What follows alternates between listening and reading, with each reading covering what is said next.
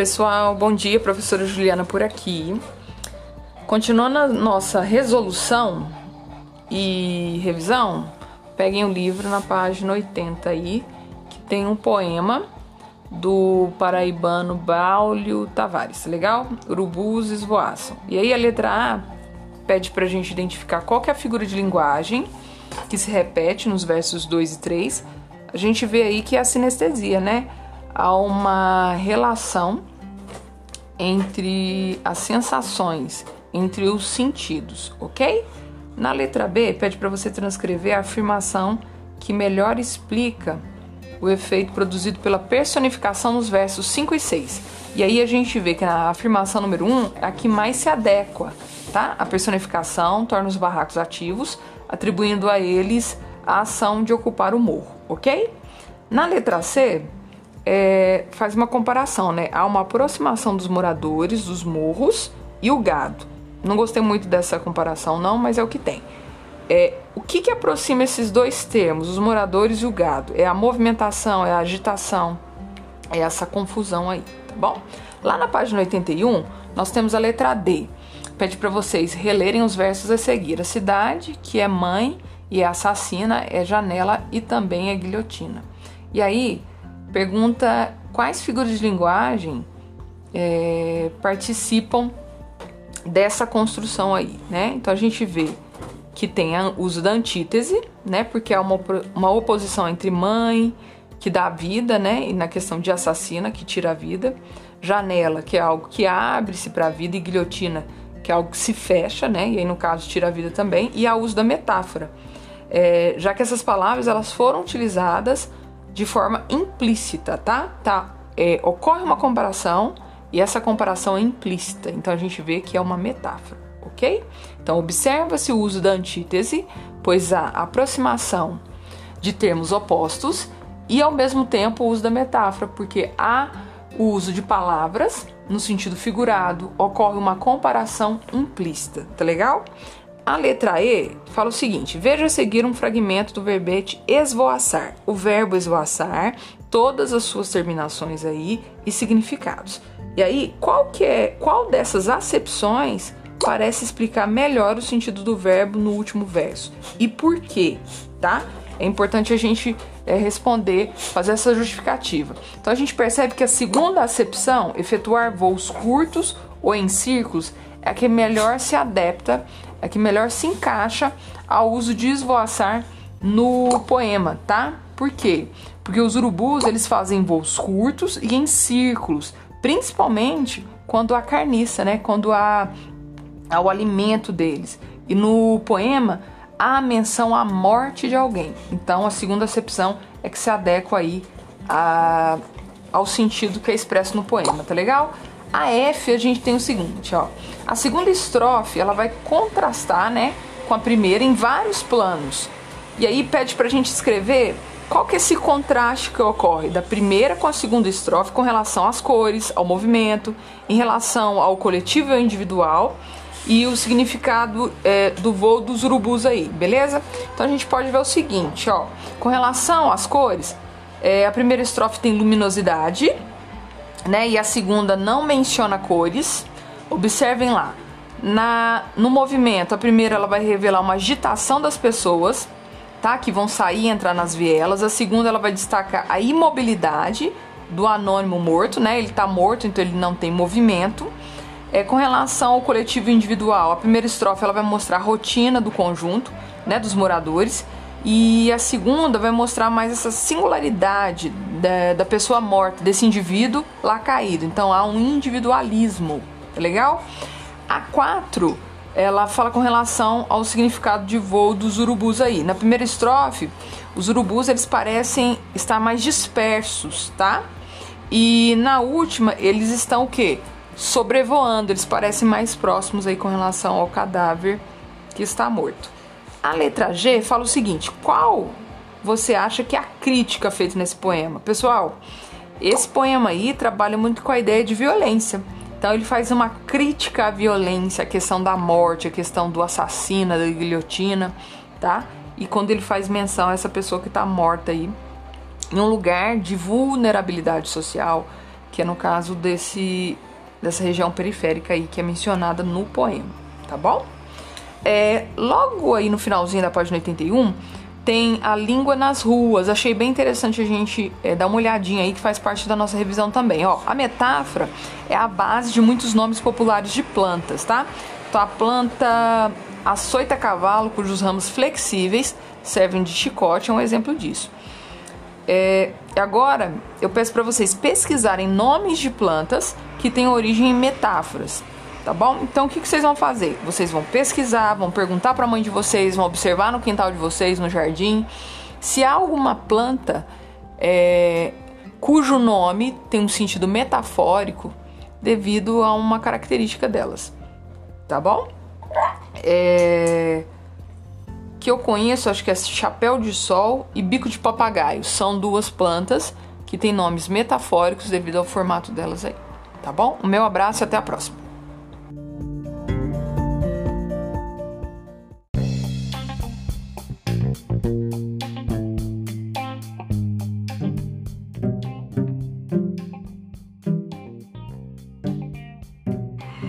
Pessoal, continuando aí nossa correção, lá na página 82 tem um conteúdo que fala sobre o uso dos verbos ter e vir, tá bom? E aí nós temos uma tirinha do Agar, né?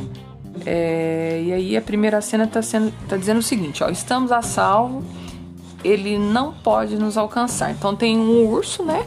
E o Agar e o amigo dele estão na areia movediça. E aí o Agar pergunta: Você tem certeza? E o amigo diz: Tenho. Ursos têm medo de areia movediça. Né? E aí a número um pergunta pra gente: a situação relatada ela provoca humor? Provoca, né? Porque o amigo do do Agar parece que perdeu um pouquinho a noção de que o Ed, né? Ele acredita aí que eles estão a salvo na areia movediça, mas mal sabe ele que a areia movediça é um atoleiro, né? Eles vão afundar ali, então é tão perigoso quanto está próximo ao urso aí. A número 2 está dizendo: ao dizer estamos a salvo, o Ed ele se refere a ele mesmo, ao amigo Agar ou a ambos. Ele refere, ele se refere a ambos, tá bom? É, ele está incluindo aí o Agar na fala dele, está usando a primeira pessoa do plural, tá legal? A número 3 está dizendo o seguinte: no segundo quadrinho, o verbo ter ele foi empregado com duas formas, tem e tenho. O que, que determina essa diferença? Determ, é, o que determina essa diferença é a pessoa do discurso. Quando ele fala tem, você tem, ele tem. E quando fala tem, é primeira pessoa do singular, né? Eu tenho. E o outro tem é com relação a você. Você tem. Então, o que diferencia aí é a pessoa do discurso, tá legal? A 4 é o seguinte: observe agora a forma flexionada do verbo ter no último quadrinho, porque ela ela está acentuada. Vamos dar uma olhadinha lá. Ursos têm medo de areia movediça? Então essa é a grande questão desse capítulo aí. O uso do verbo ter no singular, que não vai receber o acento circunflexo, e o uso do ter no plural. Ele vai receber o acento circunflexo. Tá legal? Então isso é o que determina aí. Essa aqui é a regra, tá? Ele tem singular sem acento, eles têm plural com acento. Beleza, moçada? A número 5 fala o seguinte: reescreva a frase de Ed de modo a fazê-la se referir apenas ao urso que os ameaça. Então seria: esse urso tem, singular e sem acento, medo de areia movediça, tá? E aí, embaixo na página 82, logo após a atividade, tem ó, a norma padrão da língua portuguesa recomenda que os verbos variem de acordo com o sujeito a que se referem. Dizemos: o urso não pegou os homens e os ursos não pegaram os homens, né? Então isso chama o que? Concordância verbal, gente. O verbo sempre vai concordar com o sujeito. Se o sujeito é simples, o verbo vai ficar no singular. Se, se o sujeito está no plural, né? Ele vai ser o que? Ele vai concordar com esse sujeito que está no plural e vai para o plural também, ok? E aí há algumas situações específicas que fala aqui na página 82, ó. Há situações em que as formas referentes à terceira pessoa do singular e à terceira pessoa do plural são diferenciadas apenas por acentos gráficos. Isso acontece com os verbos ter e vir, no presente do indicativo. Então, olha os exemplos. Minha filha tem aula de ciências hoje. É uma filha só. Tem o verbo ter no singular sem acento. Minhas filhas têm aula de ciência hoje. Quer dizer, o sujeito está no plural, o verbo vai para o plural com o acento circunflexo. É isso que diferencia a forma singular e plural do verbo ter. Olha o outro exemplo. O gerente vem para o trabalho de ônibus. Os gerentes vêm para o trabalho de ônibus. Então, o que diferencia o sujeito é, no singular e o sujeito no plural é o uso do acento circunflexo aí, tá bom? No verbo. Um beijo, até a próxima.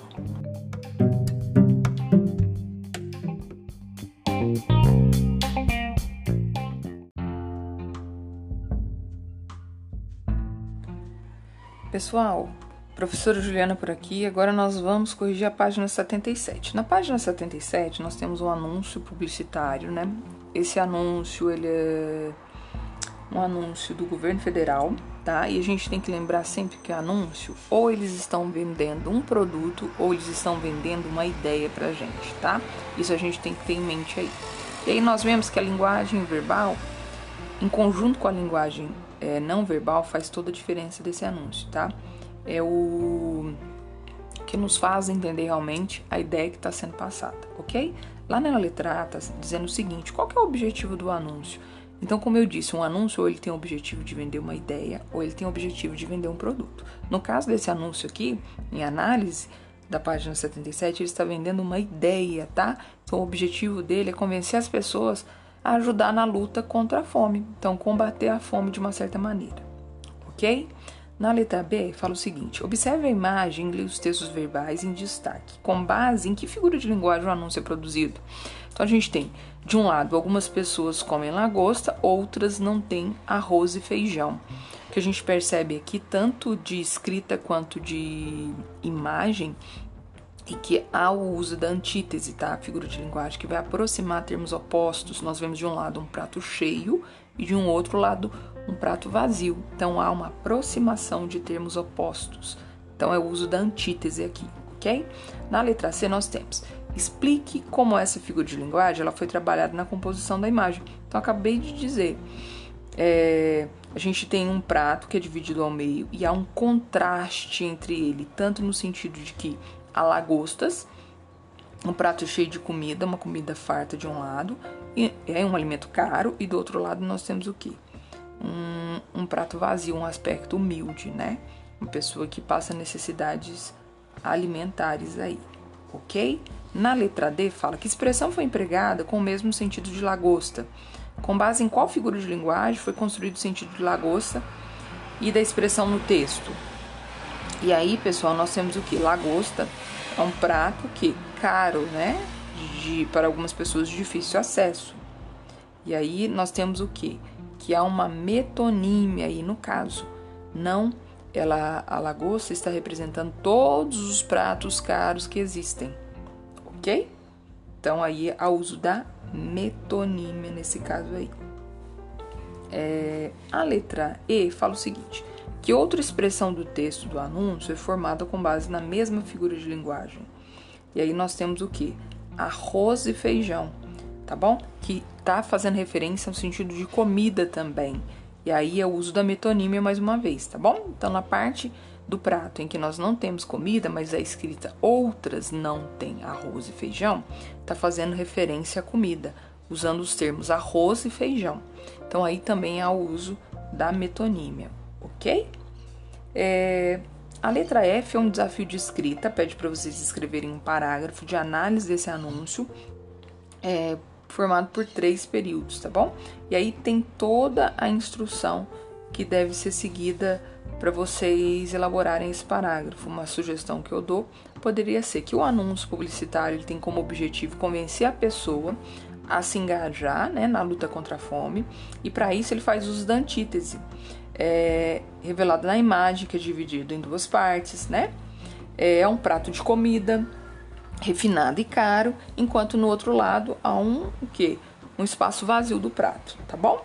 É, da mesma forma, o texto verbal ele mostra esse contraste também na escrita, que de um lado ele menciona a questão da lagosta e do outro lado ele fala que as pessoas não têm nem arroz e nem feijão. Então vocês teriam que escrever aí um parágrafo de pelo menos três períodos, é, fazendo uma análise deste anúncio aí, do que vocês estão vendo nesse anúncio, ok?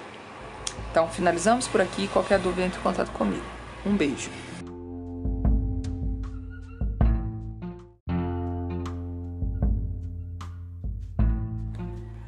Pessoal, professora Juliana por aqui. Agora nós vamos corrigir a página 77. Na página 77 nós temos um anúncio publicitário, né?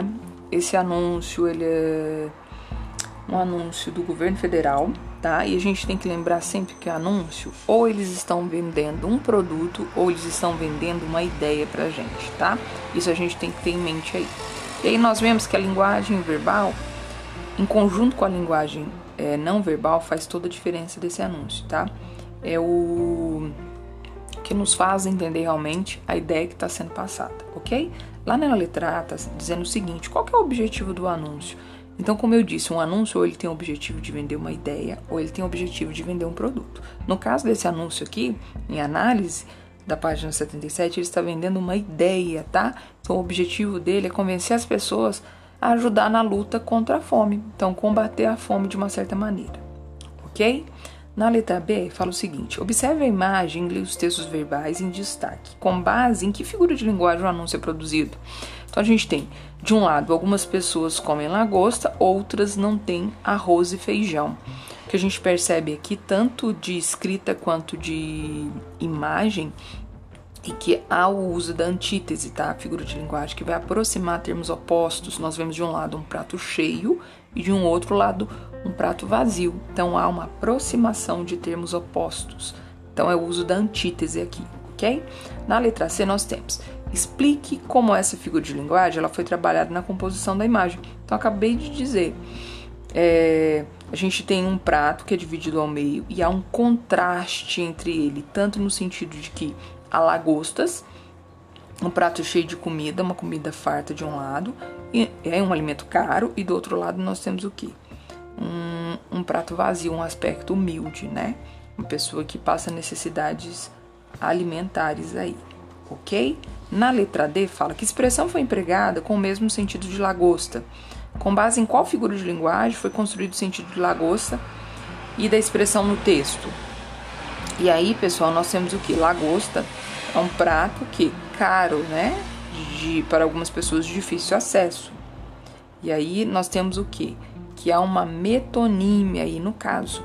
Não, ela a lagosta está representando todos os pratos caros que existem.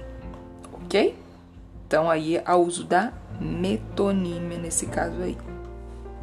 É, a letra E fala o seguinte: que outra expressão do texto do anúncio é formada com base na mesma figura de linguagem. E aí nós temos o que? Arroz e feijão, tá bom? Que tá fazendo referência ao sentido de comida também. E aí é o uso da metonímia mais uma vez, tá bom? Então na parte do prato em que nós não temos comida, mas é escrita outras não tem arroz e feijão, tá fazendo referência à comida, usando os termos arroz e feijão. Então aí também há o uso da metonímia ok? É, a letra F é um desafio de escrita, pede para vocês escreverem um parágrafo de análise desse anúncio, é, formado por três períodos, tá bom? E aí tem toda a instrução que deve ser seguida para vocês elaborarem esse parágrafo. Uma sugestão que eu dou poderia ser que o anúncio publicitário ele tem como objetivo convencer a pessoa a se engajar né, na luta contra a fome, e para isso ele faz uso da antítese é, revelado na imagem, que é dividido em duas partes, né? É um prato de comida refinado e caro, enquanto no outro lado há um o quê? Um espaço vazio do prato, tá bom?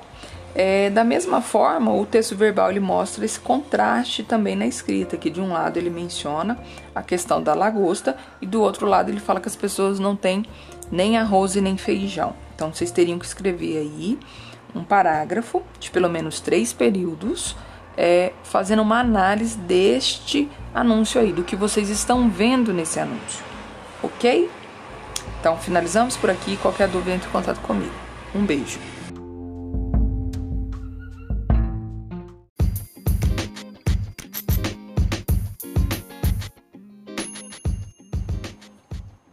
Bom dia, oitavos anos. Professora Juliana por aqui, tudo bem? Hoje nós iniciaremos é, a correção da página 76 do livro de vocês, tá bom? Nós vamos fazer uma revisãozinha durante essa correção. É, da correção das próximas páginas, nós vimos que o conteúdo empregado foi de figuras de linguagem, tá? Figuras de linguagem 2. Só relembrando as figuras aí que nós vimos. Personificação ou prosopopeia, que atribui uma característica humana a seres inanimados. A hipérbole, né, que ocorre um exagero na expressão. Nós vimos também o eufemismo, que é utilizado uma expressão que suaviza é, uma expressão que é rude, que é grosseira. A antítese há uma aproximação de termos opostos e a ironia, né, é, diz algo é, de uma maneira com uma certa é, intencionalidade, mas na realidade você quer dizer o quê? Quer criticar, quer provocar humor nas pessoas, ok? Então, sugiro que vocês peguem a página, o livro de vocês e abram na página 76 para a gente iniciar a nossa correção. É, é um trecho de um conto, né, do escritor mineiro Luiz Rufato. E aí a atividade traz um pequeno excerto, um pequeno trecho desse, desse conto que é o título A Alegria, tá bom? Vamos acompanhar lá.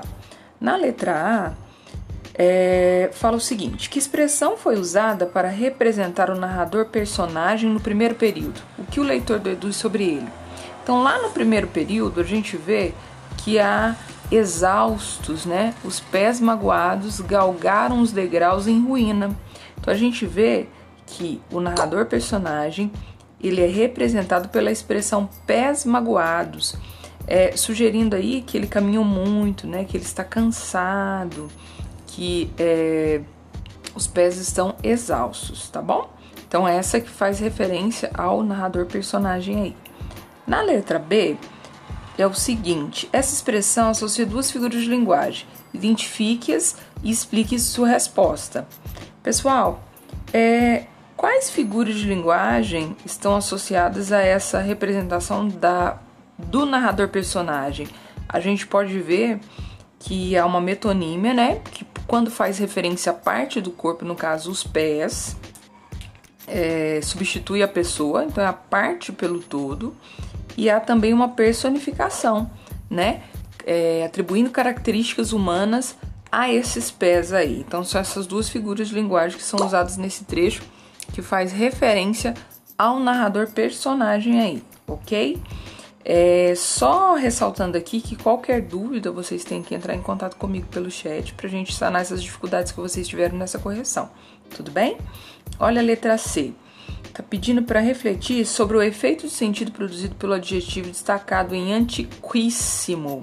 Né? Olhos negros espreitavam e reescreva o trecho de modo a transformá-lo numa hipérbole. Então é algo muito antigo ali, olhos, né? Antiquíssimos olhos negros espreitavam é, arredios. E aí pede para a gente transformar essa expressão, essa, esse adjetivo, né, numa hipérbole. Como que a gente poderia fazer isso? Uma sugestão é olhos negros mais velhos do mundo espreitavam, né, os olhos mais velhos do mundo, os olhos de mil anos, algo bem exagerado, como a figura de linguagem hipérbole sugere, ok? A letra D fala que figura de linguagem ocorre em onde dançavam delicados vestígios de poeira. Explica o efeito expressivo produzido por ela.